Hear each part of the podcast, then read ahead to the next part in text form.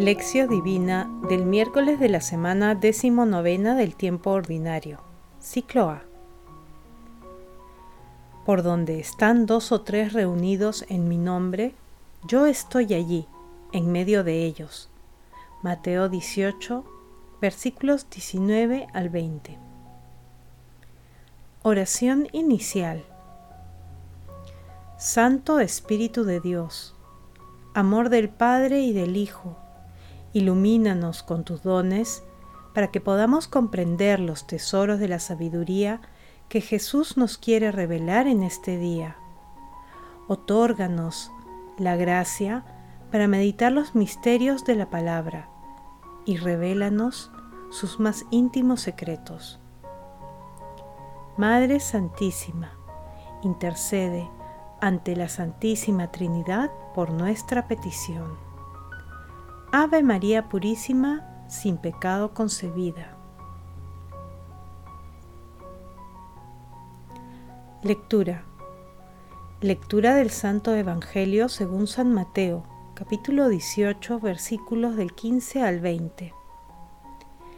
En aquel tiempo, Jesús dijo a sus discípulos, Si tu hermano peca, llámale la atención a solas.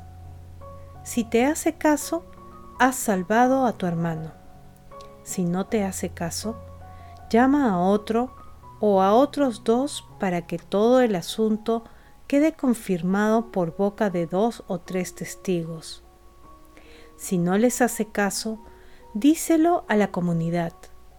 Y si no hace caso ni siquiera a la comunidad, considéralo como un pagano o un publicano.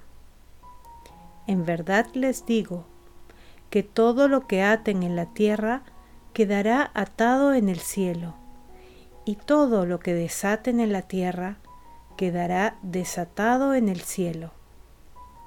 En verdad les digo que, si dos de ustedes se ponen de acuerdo en la tierra para pedir algo, se lo dará mi Padre que está en el cielo, porque donde están dos o tres reunidos en mi nombre, yo estoy allí en medio de ellos.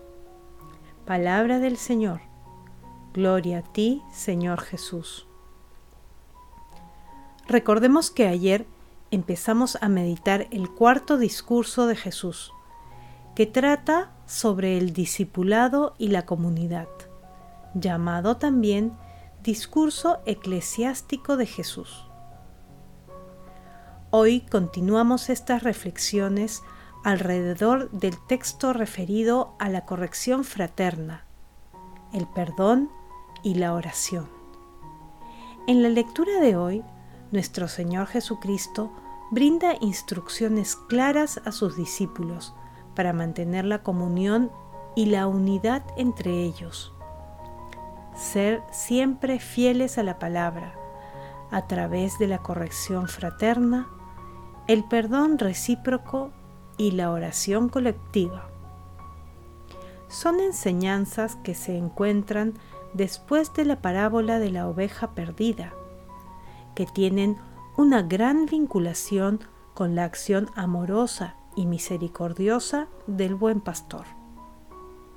La expresión de Jesús de atar y desatar se refiere a la autoridad y al encargo espiritual que Jesús confiere a sus apóstoles y a la Iglesia para perdonar los pecados y conducir a las almas.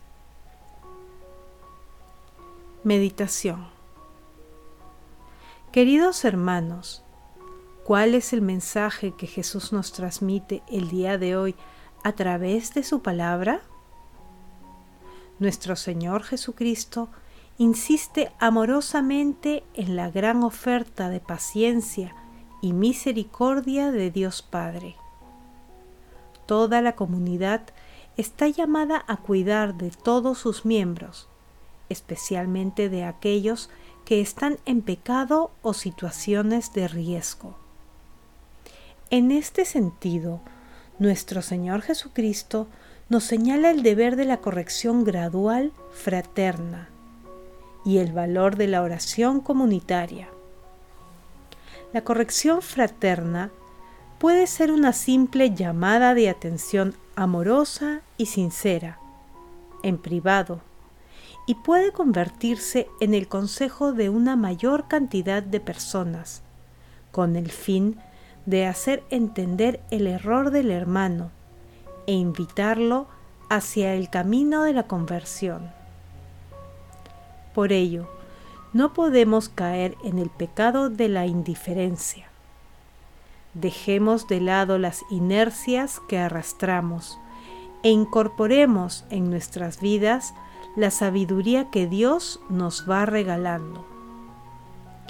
Vivamos en conexión con nuestra verdadera identidad y en consonancia con ella, ocupémonos unos de otros. Hermanos, meditando el pasaje evangélico de hoy, respondamos, ¿sabemos perdonar a los hermanos que nos ofenden? ¿Nos perdonamos a nosotros mismos? ¿Ayudamos a nuestros hermanos en pecado y o en conflicto a tomar el camino de la reconciliación? Que las respuestas a estas preguntas nos ayuden a ser mejores hermanos y cristianos en el amor de nuestro Señor Jesucristo. Jesús nos ama. Oración. Amado Jesús, tú que estás en medio de nosotros cuando oramos de manera comunitaria, presenta nuestras oraciones a Dios Padre. Amado Jesús, concédenos a través del Espíritu Santo un deseo y amor apasionado por la salvación de todos nuestros hermanos, para que nadie quede excluido de la salvación eterna. Amado Jesús, otorga a la Iglesia los dones para que siempre busque y acoja a aquellos hermanos que se han apartado de ti. Amado Jesús, justo juez, ¿tú que quieres que nadie quede excluido de tu acción redentora? Concede tu misericordia a todas las almas del purgatorio, especialmente a aquellas que más la necesitan. Madre Santísima, Madre de la Divina Gracia, intercede ante la Santísima Trinidad por nuestras peticiones. Contemplación y acción. Hermanos, contemplemos a nuestro Señor Jesucristo con un texto de Enrico Maceroni.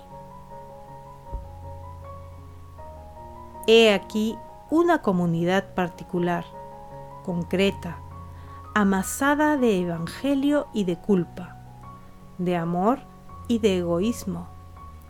Un discípulo ha cometido una culpa en su interior. ¿Qué se puede hacer? ¿Dejar que se pierda? ¿Marginarlo? ¿Juzgarlo? La imagen del buen pastor en busca de la ovejilla perdida sugiere otro estilo. Hay que poner en acción la pedagogía de la paciencia para ganarse al pecador. Tres notas caracterizan la progresión apremiante del perdón. Antes de hacer público al que yerra está el diálogo de a dos. Es el momento del amor discreto.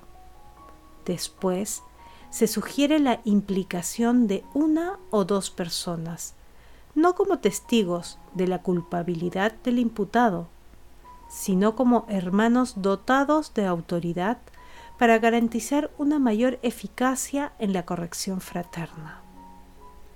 Es el paso del amor apremiante. Y por último, la Iglesia, con la fuerza de su poder de misericordia y de verdad, Toda la comunidad debe hacerse cargo del que yerra, pero también ella puede fracasar.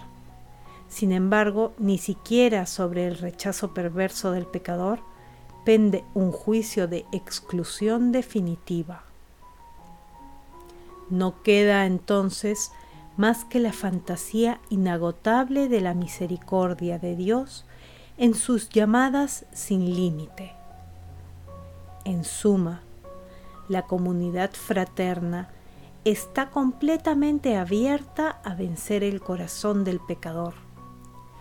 La misma pasión que siente por el hermano que se equivoca se convierte en sinfonía hacia lo alto, en sinfonía de una oración increíblemente eficaz. Y esto es posible viviendo en una adhesión singular, el estar reunidos en el nombre de Jesús. La fórmula es precisa, expresa la dirección de una fraternidad que tiende al Señor. De este modo, la comunidad eclesial se convierte en un lugar extraordinario. Es el signo del pastor bueno que va en busca de la oveja perdida. Es el signo de la presencia de Jesús en lo más vivo de una comunidad orante para dar eficacia a la oración. La corrección fraterna es algo necesario en cada familia, en cada comunidad. A buen seguro, no resulta fácil usar el tono de la discreción frente al error del que yerra. Dan ganas de echárselo en cara, probablemente con la jactancia de ser sinceros. No es fácil usar la paciencia frente a la culpa ajena dan ganas de tomar el atajo del juicio, una vez es duro hasta la arrogancia y otra severo hasta la presunción de ser justos. Y cuando en una familia o en una comunidad, y cuando en una familia o en una comunidad el que se equivoca se siente asediado por el aliento del juicio, se distancia y se aleja cada vez más. Ya no siente ningún eco de la misericordia de Dios. Haría falta un milagro para volver la mirada hacia su casa. Ahora bien, el primer milagro sugerido por Jesús es la obstinación de la misericordia, que sabe mirar al otro con el coraje de llamarle hermano que sabe mirar hacia lo alto con el coraje de dirigirse a Dios con el nombre del Padre.